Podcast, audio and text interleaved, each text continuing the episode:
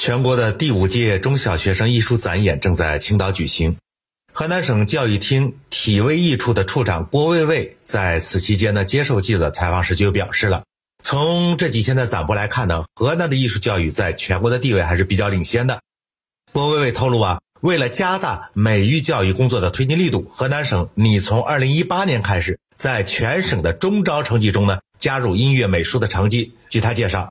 二零零八年，河南省的济源市已经将音乐美术纳入到了中招考试。全省呢，你从二零一七年起扩大这个试点，在新乡等省辖市也推行这一改革，计划是在二零一八年全省铺开。据了解啊，我国的多地已经将音乐美术纳入到中招考试。二零一五年，江苏试点将音乐美术纳入到中招考试。那其实呢，我们从来也不反对在基础教育中要加大。体英美的比例，我们早就对中小学体英美老师经常被生病、被语数英老师替代上课的行为可以说是忍无可忍了。但是，如果我们只是通过在各级考试中计入分值的方式来推动青少年综合素质的提升，那就显得南辕北辙、大错特错了。本来啊，综合素质方面的成绩就很难量化。即使是之前在各地普遍实行的体育成绩计入到中招成绩，也早就凸显出非常不科学的一面。一个人跑得快、跳得高，并不等于这个人的身体就一定健康。即便是世界顶级的田径、游泳或者其他方面的运动员，不少人士成绩突出，身体呢却是一身的伤病。之前我们刚刚送走了飞翔的荷兰人克鲁伊夫，他是死于癌症，享年不足古稀。女飞人格里菲斯·乔伊娜更是不到四十就因癫痫发作撒手人寰，空留下至今无人能企及的女子百米及二百米两项世界纪录。类似的例子还有很多，所以用体育成绩来考核学生的身体情况，并计算成分数决定学生各种升学考试，这是不科学的做法。如果说体育成绩虽然不尽合理，总归啊还有一个客观的计量标准，也算是。不合理中，因为可公正操作的有其合理性吧。可是音乐和美术如何能做到公平公正的计分呢？世界画坛巨匠梵高生前是一幅作品也无人欣赏，如果当时就给他的作品打分，应该是不及格的吧。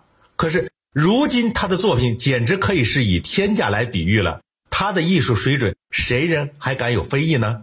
所以。属于艺术范畴的美术作品，从来就不适合人为的评判打分的。你怎么可以用于各类升学考试中呢？没法具体实施嘛。音乐作品大概可以分出个高下了。确实有人嗓音好听，吹拉弹唱样样在行，可以给个高分。可是你这毕竟只是个全面的升学考试，我又不考音乐专业，你凭什么因为我的歌声不够嘹亮？我的音乐方面没有才华，就在这方面扣我的总分呢？这显然不公平嘛！一说什么重要，就非要搞一个什么考试；一说要推动哪方面的工作，就要计入总分。这是多年来国人根深蒂固的应试思维，确实到了要改一改的时候了。从根本上来说，从党中央深化改革的总体部署上来说，各级的升学考试应该交给社会专门的机构来做。